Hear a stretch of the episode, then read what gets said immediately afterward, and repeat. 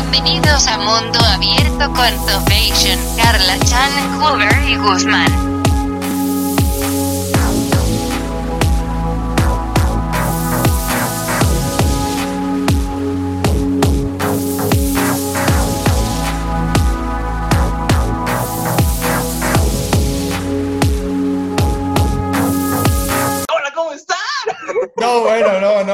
O sea, estamos en vivo y, y estoy justamente viendo aquí en, en vivo y que nos vean eso. Por cierto, tenemos un comentario de Mauricio Barbosa. Agus, que ya entres a clases, pelotudo. O sea, pues ten- tenemos ahí a tu primer fan. O sea, Ah, dile a que lo extraño. ahí está, ya lo habrá escuchado. Pero bueno, Ah. Sí, Pero bueno. sí. Qué bonito. Qué bonito, gracias Mario Barbosa por, Mauricio Barbosa por escucharnos. Pero bueno, sigamos con el tema, perdón. ¿Qué decías, Este, no tuve la oportunidad de compartirlo en Instagram, así que alguien, si alguien puede compartirlo, será chido. Y voy. Eh, sí, de acuerdo, perdón, perdón. Este, Pero bueno, vamos con Estudio Ghibli. O sea, sí, ahora- Estudio Ghibli. Agus, dinos ahora sí, este, ¿cómo fue la primera vez que viste una película? O sea, porque creo que todos hemos visto una película, o ya sea porque tu maestra de arte te decía, ve esta película, te voy a poner esta película y quiero que la vean todas y voy a hacer que hagan un resumen y eso. Un O- examen de la película. Ajá, exacto. O que pues, no sé, te, te lo hayas encontrado y dices, oh, voy a ver esta película, oh, me gustó. No nos desviemos del tema, ok. Ahora vamos con la fan número uno de Studio Ghibli, que ahorita lo acaba de demostrar. Karashan, por favor, dinos cómo, te cómo conociste a Studio Ghibli.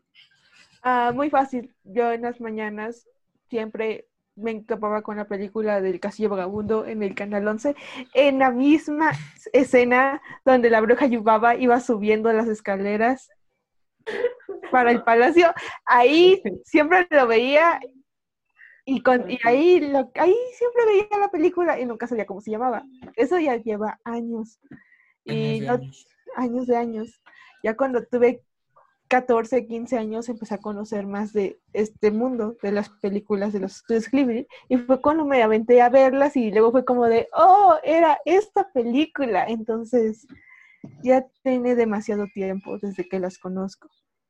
Sí, este, yo de hecho, para buscar otra vez, es que no, no recordaba cómo se llamaba la película del Castillo del Vagabundo, siempre la iba, bueno, una vez que fui a Castillo Vagabundo. Castillo Vagabundo, perdón, Castillo Vagabundo, este, Ajá.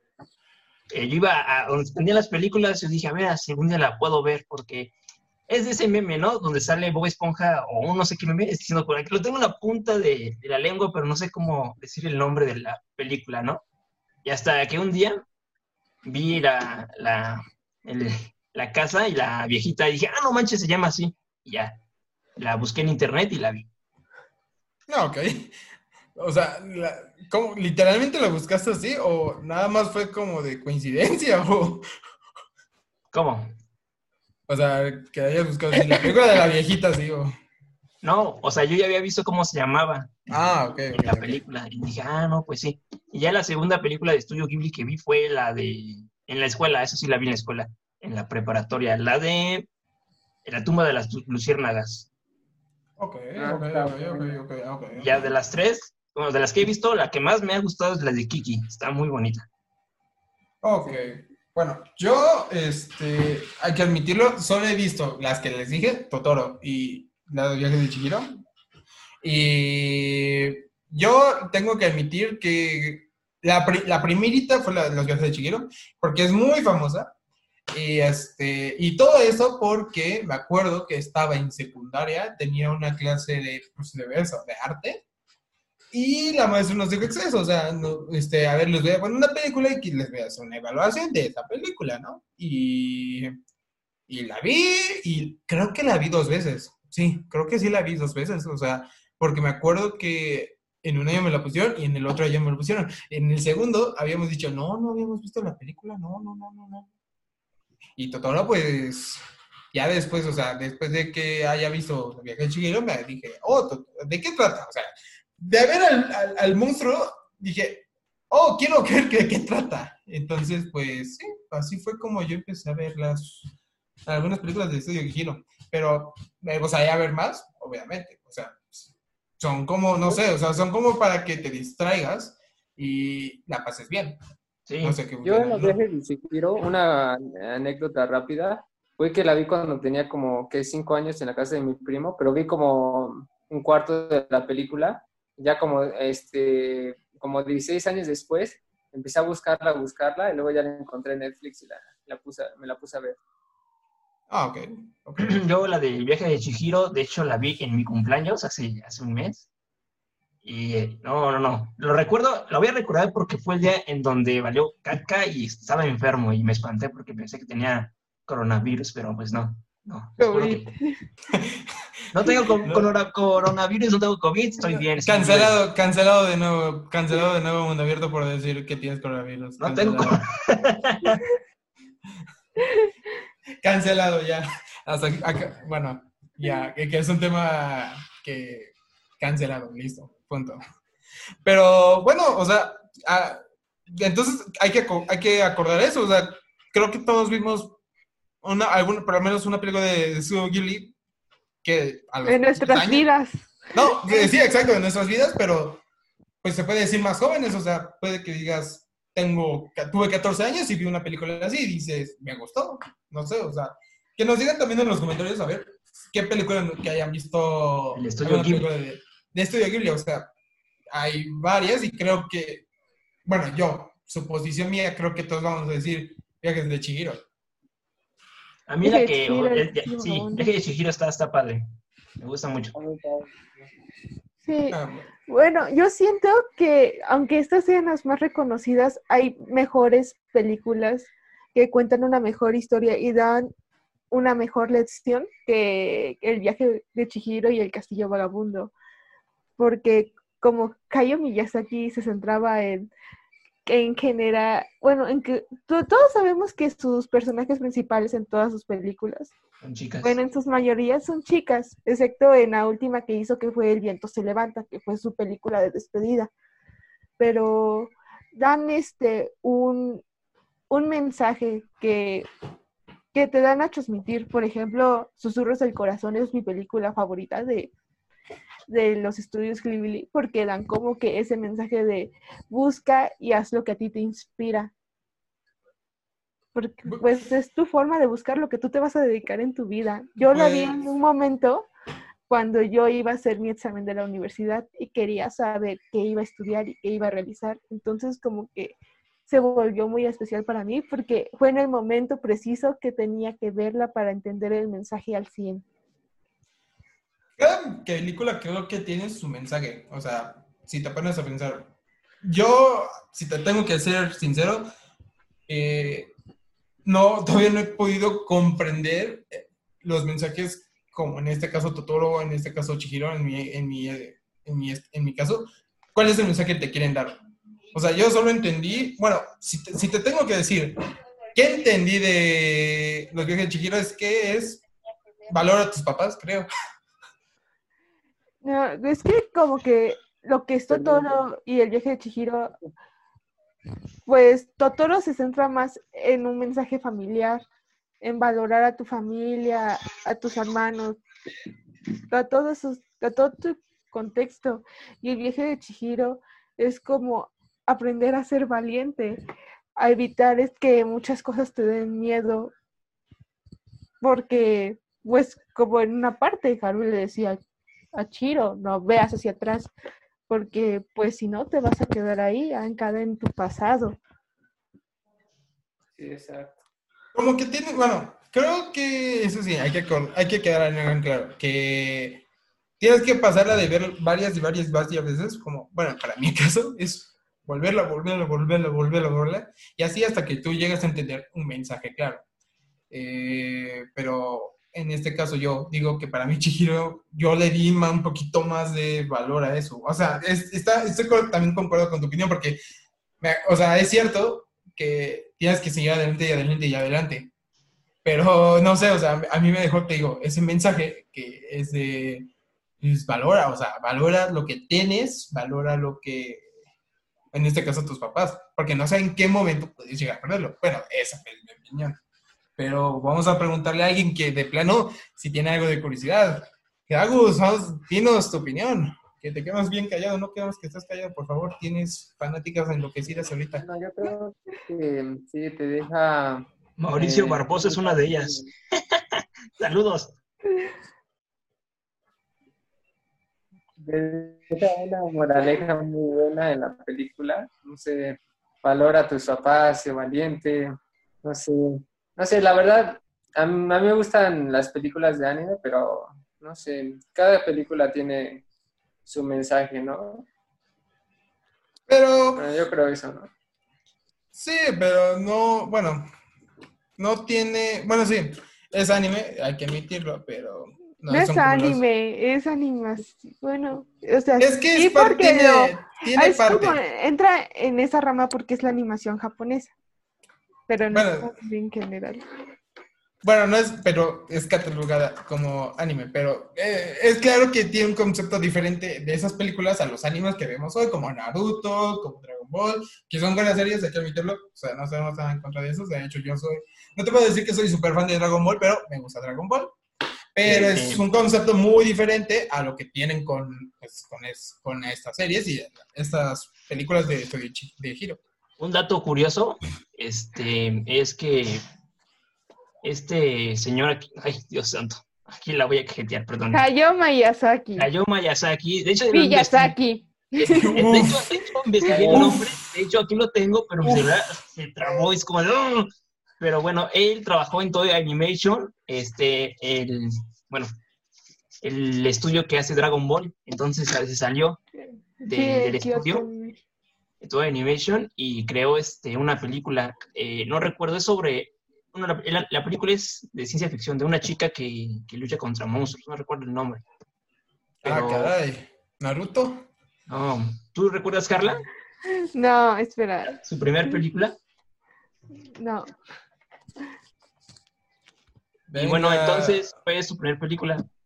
Y ya después de, De- eso, con sus produ- bueno, con los dibujantes y todo, eh, realizaron el estudio Ghibli. Debutaron en 1985, en donde, cuando México tenía el ay, peor terremoto de su historia. Cuando debutó, bueno, debutó en el mes de junio. Mira, ¿ya cuántos años se cumplen? ya cumplió años. Entonces debutó en el mes de junio el estudio Ghibli, 1985. Uf. Mm, es Julio. Oye, oye, oye, oye, oye, no ofendas, eh, por favor. Está bien, An- Andas muy agresivo, no puede, bueno, este, debatiente. pero bueno, o sea, entonces sí, creo, nada más la pregunta de aquí es, todos acordamos que entonces vimos una película de Estudio Ghibli y puede decirse que a los 8 años o a los 10 años es la primera película que lo ves. ¿Alguien que diga que sí? ¿Alguien que diga que no? Y a los ocho años vi, vi la película, ¿cómo? O sea, que por lo menos tú de pequeño hayas visto una película de Estudio Ghibli. Ah, sí, cuando tenía ocho años fue cuando vi la primera película, la de El O Vagabundo, sea, el creo que Vagabundo. eso está, es como para decir, yo siempre, yo viví, yo vi la película esta a los 8 años o 10 años. Yo en mi caso fue, ya no me acuerdo si tenía 14, 15, ya no me acuerdo. ya han pasado muchos, años.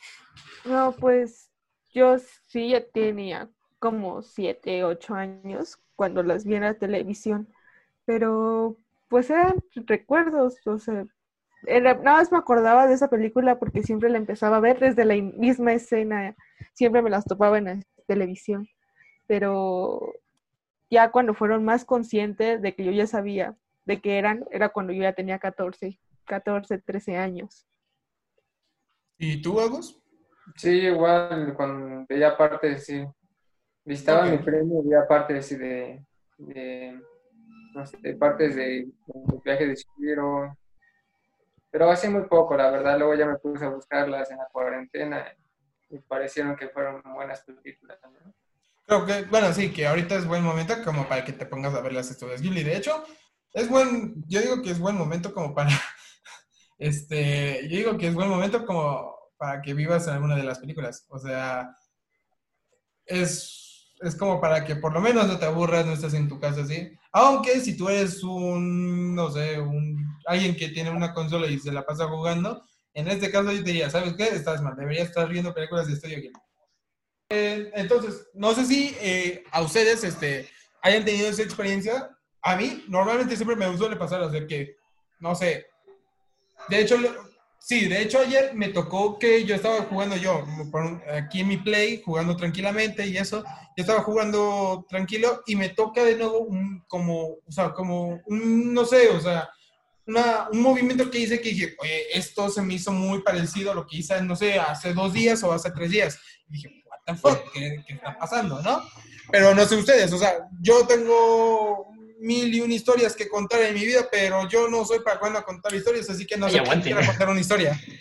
Agus, tú cuéntanos. Bueno, honestamente no ves que salió que, que había, que la NASA había confirmado que había este universos paralelos al de nosotros, pero en diferentes tiempos, como que hay una persona ya más vieja que ya que está recordando lo que estamos viviendo en este momento y hay otras personas más jóvenes, nuestra versión pequeña.